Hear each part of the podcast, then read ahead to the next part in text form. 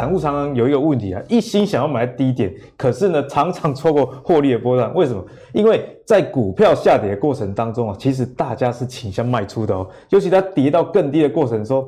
投资人选择等待，就算涨起来，还是先选择观望。那最多人买的时候是什么时候？加码就是在行情的高峰。比比方说，刚刚慕驊哥讲到，宏基在二十六块的时候，大家市场上疯狂的报道利多，史上最好的一个时机。但那时候去买股票，倾向加码的情况下，通常会套牢了。所以在这样的情形下，怎么样买在相对的低点？想要请教一下两位的经验啊，木华哥，你对这方面你自己的一个撇步是什么？嗯，买在低点的话，基本上有大概从几个面向啊。第一个，从技术面上，你可以看到有一些端倪；第二个，基本面你也可以看到有一些有一些端倪。比如，比如我我呃，我用联茂这档股票来举例哈。就从技术面来看，你可以看到联茂这张股票从一百五十五块跌到一百一十块，这个波段跌得很凶，跌超重。它其实在这个波段下跌的过程中呢，你可以看到它是一根很长的黑 K 棒贯破了这个呃月月季线。好，那贯破了月季线之后，月线交叉向下，它就出现了一个很大的一个跌幅。可是问题就是说，你在这个地方月季线交叉往下，你在这边卖，你来得及来不及？你还是来得及啊。虽然说你可能赔到一点钱，但是。呃，后面还有一大段的下跌，就少赔。好，可它在这个地方要下跌，它其实已经去测试了两次，咚咚咚，两次没破，拉上去，你以为它这一波是要真拉，就它是真跌破。好，那跌下来，你可以发现，哎，它最近也慢慢的开始在往上涨了。对，基本面好不好？不好。你刚才看到它公布出来前三季哦，营收衰退，然后呢，它的毛利也下降，它唯一的就是说它的净利小幅成长，大概四点多趴了。好，那 EPS 五块多。好，那。问题是说，哎，你看它有没有去这个反映它的第三季的季报不好？它其实它股价这一段其实就已经领先在反映了。哦、好，那现在目前利空消息出来之后，财务数字出来并不是很好的时候，你有发现它股价反而出现了一次、两次、三次的彻底之后，它这个地方是不是跟这边完全相反？哎，对，它是不是出现了底部都没有更低？对，它是不是出现了突破月季线往上？那是不是就跟这个地方跌破月季线往下是一样？对，所以说我觉得有时候啊，所谓买在低点，就是说有些好的公司、好的好的未来有成长性的公司，你要去思考说，它第三季不好，或者说它现在财务数字好，它未来有没有好转的可能？它如果未来有好转的可能的话，那你就应该其实用反向去思考。那为什么联茂第三季不好呢？大家都知道，因为大陆基地台的这个五 G 的部件是 delay 嘛。哦，因为美中这个大战的关系，好，那今年大陆的基地台大概也不到一百万台，好，那明年的五 G 基地还会放量到一百四十万台，那所以它最近股价在涨，我其实它已经在反映了什么？反映了明年了啦。所以说，它先前跌破月季线，它是反映第三季季报不好。然后呢，它现在涨上去突破月季线，已经开始回回温了，股价开始在涨，它是反映明年的一个展望。所以我觉得说，像这样子的这个概念提供给大家思考。比如说，有时候我们在所谓领先布局的时候，我们不要只看当下它的这个消息面跟这个它的股价反应，我们应该去展望于在在后面一点的时间哈。比如说，你可以看到这个。最近金居的股价也很强，在往上走。那你从金居的股价上涨，你就应该可以去联想到所谓 CCL 整个题材。是，好，那华为的题材，你会发现，哎，台药最近也开始出现了打底，而且在往上走的一个现象了，对不对？它好像最坏的状况也过去。那你说像联茂啊、台药啊这些是不是好公司？毋庸置疑嘛。对，他们在 CCL 上面绝对是一个好公司，对不对？那彩晶也是一样啊，你会发现它股价是慢慢的往上在走啊。好，所以说我觉得有时候我们可以去从呃。产业的前景面啊，哈，或者说配合它的技术面去去思操作。好，那这边我一张图给大家参考了，就是说所谓的不呃景气循环不同阶阶段的一个选股的方式。你有没有发现哦？现在目前我们这个股市在走啊，有一点乱掉，跟过去我们讲说景气循环概念都不太一样。对，好，比如说我们讲说。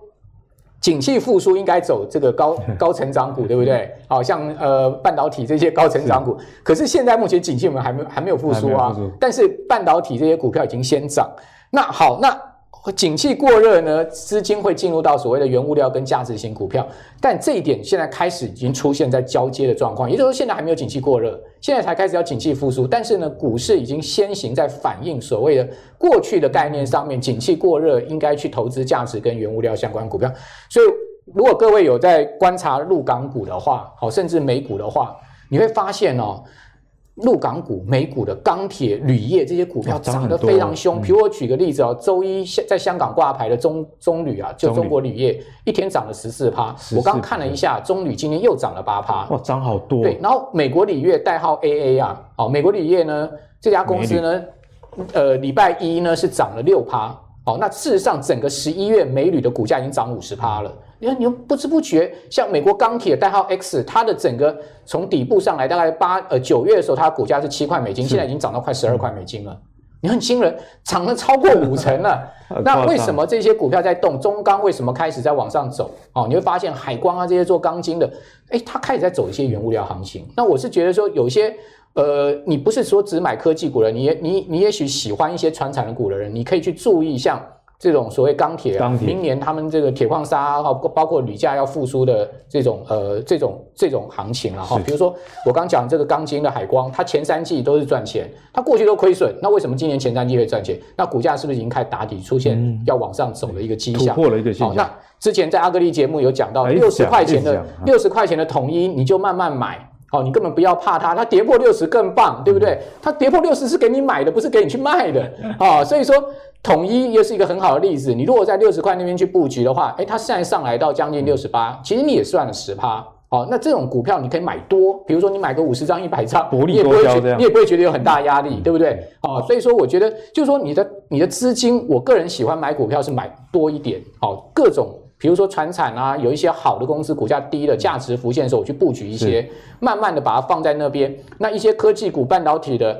呃，做一个比较中线的操作，嗯、那有了有赚到的钱呢，再进到这一些我们刚刚讲说，它可能走比较长线行情的比较防御型的，对，这样子你的钱才能不断的滚出来嘛，嗯、就是说你的你的这个钱不会永远说是获利。跟本金去追逐那些涨很多的股票，那万一它摔下来，你要怎么办呢？哦、对，对，对，对不对？所以我是觉得所谓的呃价值型的投资啊，你要有一个投资组合的一个观观念啊，嗯、你要做自己本身一个资产，资产的配置，对资产配置的一个护城河。哎，所以呢，在操作上，我觉得木华哥刚刚讲的非常有道理。像我过去呃在大学的时候就开始玩股票嘛，也是发生像刚刚木华哥讲的，你追逐热门股，然后赚到钱，再追下一波热门股，可是等到反转的时候，过去赚的钱全部都输光。那我觉得木华哥刚刚讲的这样的操作方式。我非常认同，因为我最近也是在学习这样的方式啊。哎，有一笔资金是追逐比较短线的一个操作，但是呢，赚到钱之后，你可以转往一些比较积极低的股票。那这些股票可能是我们今天讲的啊，本益比比较低，或者是股利的发放比较好的。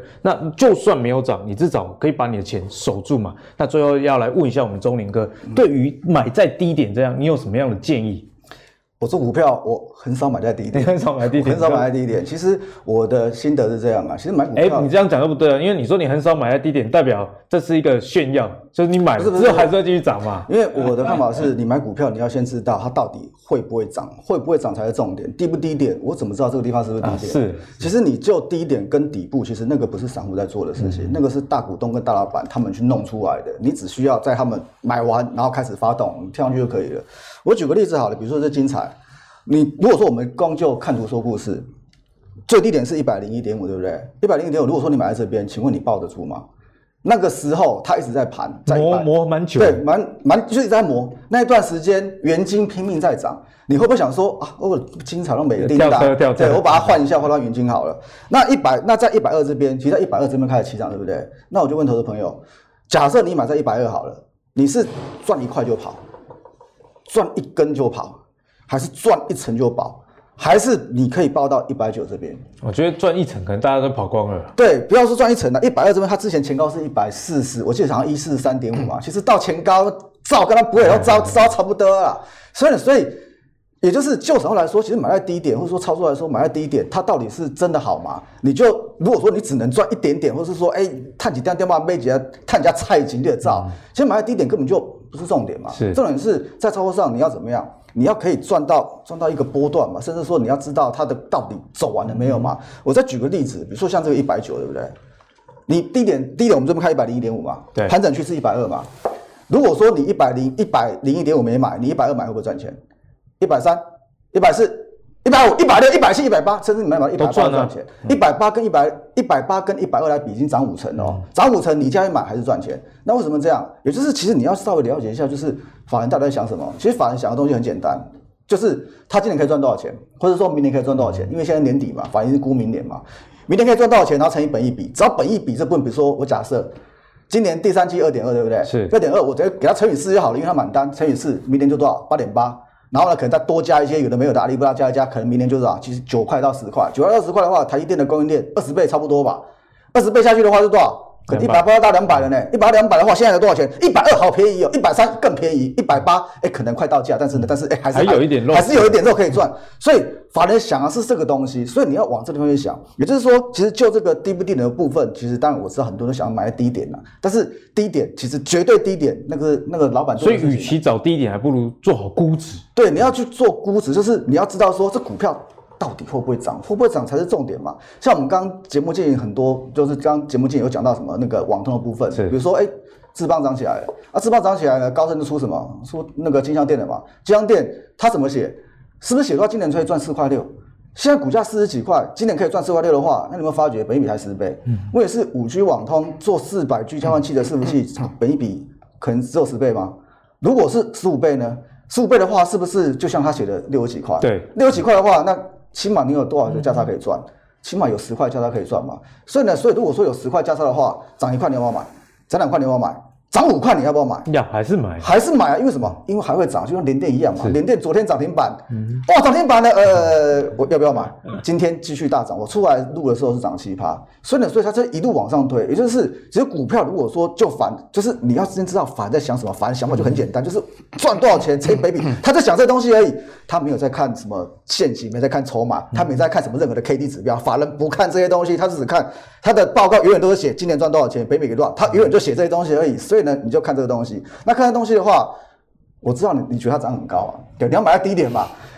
绝对低点可能没有了啦。我们刚刚是不是讲了一个这个相对低点啊？对，光照，它才只刚刚涨而已，刚刚涨一一咪咪。那刚涨一咪咪的话，今年赚一块半嘛，对不对？啊，明年明年赚三块，三块啊。台电的光照，如果说中间接的丢给他，你觉得本益比应该多少？嗯哼，本益比十五倍好不好？三块十五倍多少了？四十五，四十五块。现在多少钱？